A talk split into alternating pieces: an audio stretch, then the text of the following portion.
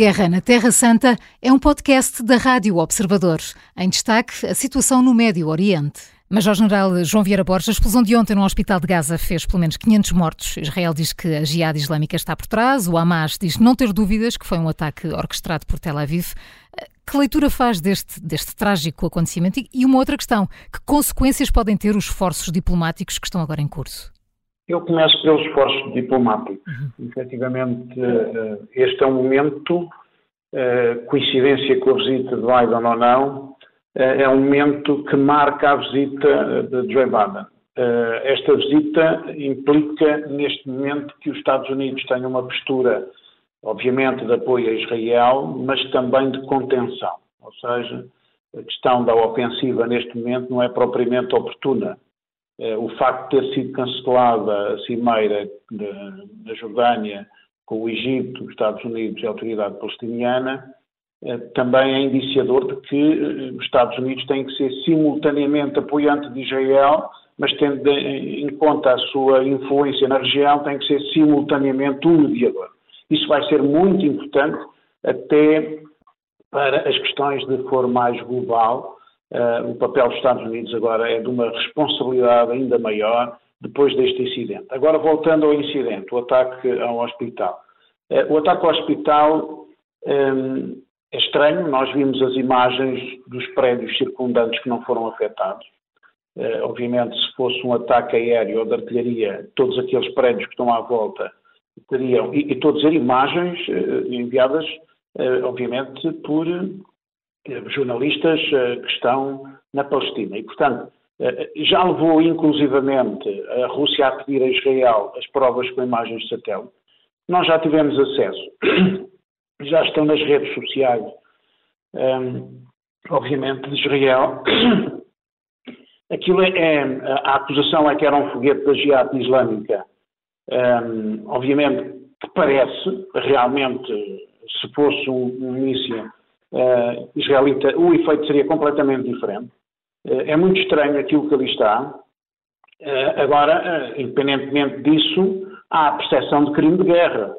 Eh, por parte de Israel ou de efeitos colaterais por parte da Jihad Islâmica, afastando inclusive pelos vistos o Hamas.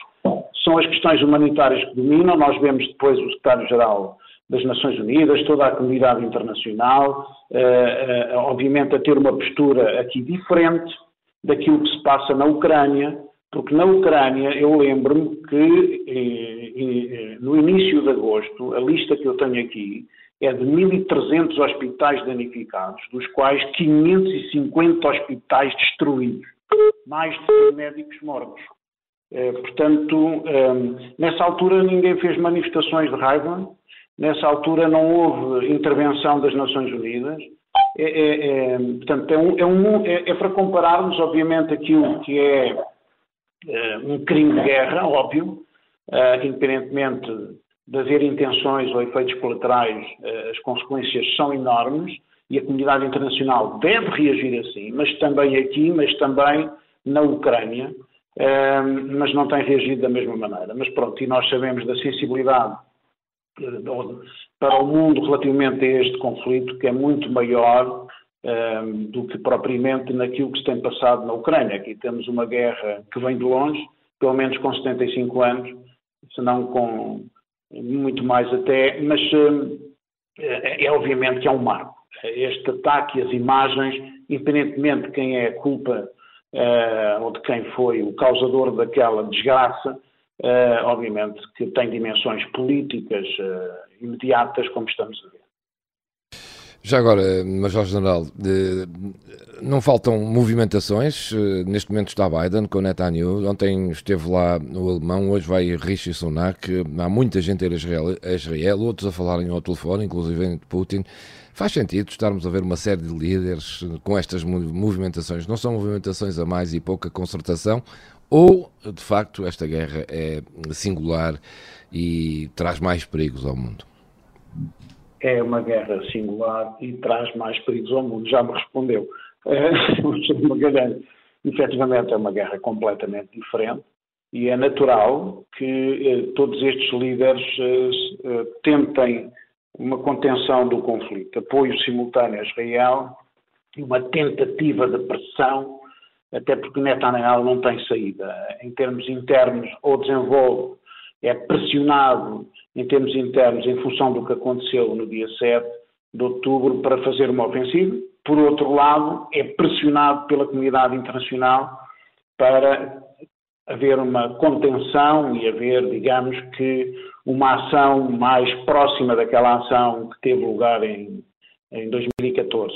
E mesmo assim com muitas baixas. Eu, eu recordo que em, que em 2014, eh, um, um, dos últimos ataques com infiltrações, mesmo assim morreram 66 militares e houve mais de 2 mil mortos. Nós não nos lembramos, mas foi, foi uma operação muito rápida daquelas infiltrações, chamava-se Barreira Protetora, uma operação de 8 de, 8 de julho, se não me engano, a 20 e tal de agosto, e que levou já a uma mortandade grande, uma demonstração de que o Hamas já tinha terreno muito bem preparado uh, e conseguiu dissuadir com, com grandes, uh, digamos, uh, ações contra as tropas israelitas e, portanto, eles sabem que também vão ter muitos baixos. Portanto, neste momento, quanto mais tempo demorar, digamos, a ação ofensiva, mais o Hamas está a preparar nas várias posições.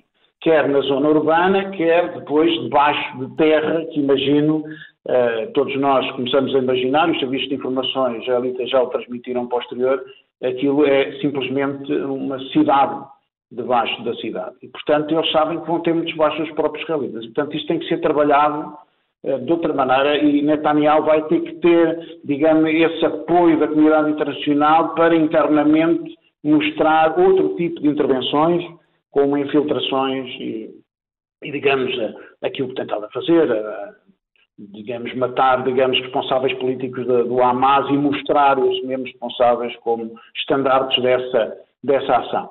Não é fácil para quem tem que tomar uma decisão uhum. nesta conjuntura nesta pressão da comunidade internacional pelas consequências que tem este conflito, diferentes do conflito da Ucrânia, certamente. Uh, e General João Vieira Borges falava aí da comunidade internacional uh, que tem repudiado o que aconteceu ontem no hospital em Gaza. As reações têm sido muitas. A visita à Jordânia de Joe Biden foi cancelada pelos líderes do Egito, da Palestina, e era importante esta cimeira. Era importante, eh, mas também foi importante o posicionamento da autoridade palestiniana. Uhum. Uh, como eu disse e tenho falado até dos exemplos de, de, do próprio Iraque, hum, a, conquista de algumas eh, povoações por parte dos Estados Unidos levava os generais americanos a dizer conquistamos a cidade tal. É uma grande vitória.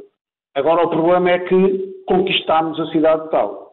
Portanto, o problema depois era, e agora o que é que fazemos? Depois de conquistar, ficamos aqui isolados, vamos ser batidos por fogos, vamos morrer aqui, Uh, e, portanto, este, este é, o, é o problema maior, é o que é que se segue. E o que se segue, porque não se negocia com terroristas, isso é um princípio base da luta antiterrorista, e, portanto, negocia-se com a autoridade palestiniana. E a autoridade palestiniana também tem que transmitir uma imagem, não só para dentro, mas também para a comunidade internacional e, em particular, para o mundo árabe, de que está a apoiar os palestinianos, o povo. Obviamente que não está a apoiar o Hamas.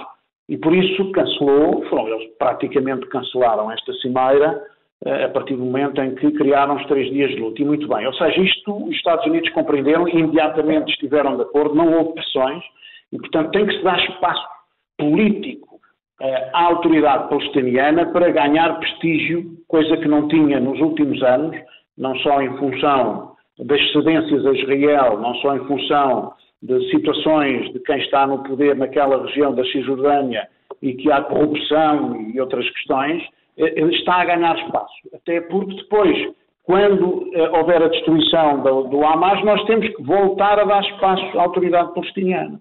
E, portanto, isto foi muito importante, o cancelamento, neste momento, uh, os três dias de luto na da autoridade palestiniana, deixarmos que ela ganhe espaço, independentemente uh, dos seus dirigentes não terem o prestígio que tem o Hamas dentro daquele mundo mais extremista, como hoje nas manifestações estamos já a ver, eu estou aqui a ver, uh, no mundo islâmico, mais uma sobre o dia mais um dia de rei. A Guerra na Terra Santa é um podcast da Rádio Observador. Vai para o ar de segunda a sexta, depois do noticiário das nove e meia da manhã e tem nova edição depois da síntese das quatro e meia da tarde. Está sempre disponível em podcast. Eu sou a Maria João Simões.